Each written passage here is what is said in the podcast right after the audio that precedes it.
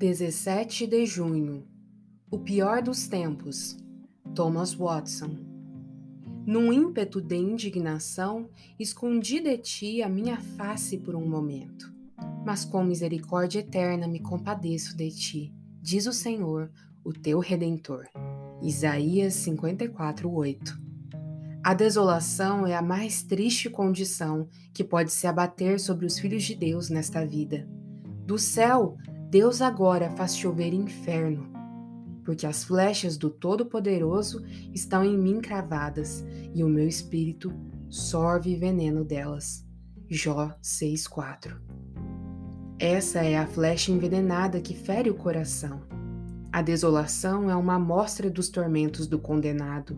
Deus declara: Num ímpeto de indignação, escondi, escondi de ti a minha face por um momento. Isaías 54, 8. Posso usar aqui um sofisma de Bernard. Senhor, chamas a tua ira de ímpeto de indignação quando escondes o teu rosto? Deus é chamado nas Escrituras de luz e fogo.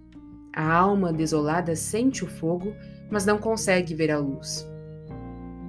No entanto, você que foi adotado pode significar amor em tudo isso. Dizem que a clava de Hércules era feita de madeira da oliveira. A oliveira é um emblema da paz.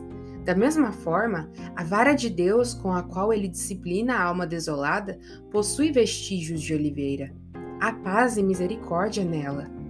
Em tempos de desolação, Deus deixa uma semente de consolação na alma, pois o que permanece nele é a divina semente. 1 João 3,9 essa semente de Deus é uma semente de consolação. Embora os filhos desolados de Deus queiram o selo do Espírito, eles têm a unção do Espírito. Embora queiram o sol, eles têm a estrela d'alva no coração. Assim como a árvore perde suas folhas e frutos no inverno, mas ainda há seiva na raiz, no inverno da desolação há a seiva da graça na raiz do coração. Outro exemplo é o sol, que, embora não envie luz à Terra quando se esconde atrás de uma nuvem, continua a exercer influência sobre ela. O mesmo ocorre com os filhos amados e adotados por Deus.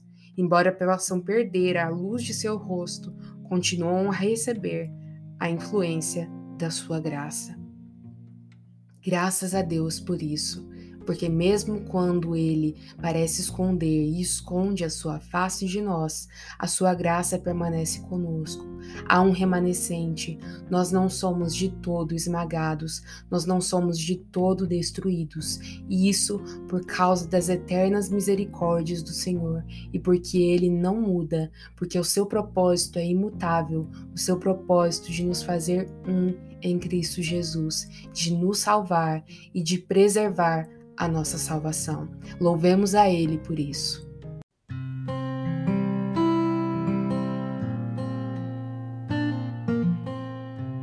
Você ouviu a leitura do devocional Dia a Dia com os Puritanos Ingleses, da editora Pão Diário.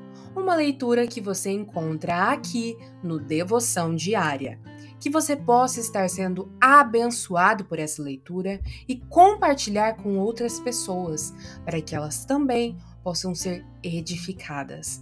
Que Deus abençoe o seu dia na presença dEle.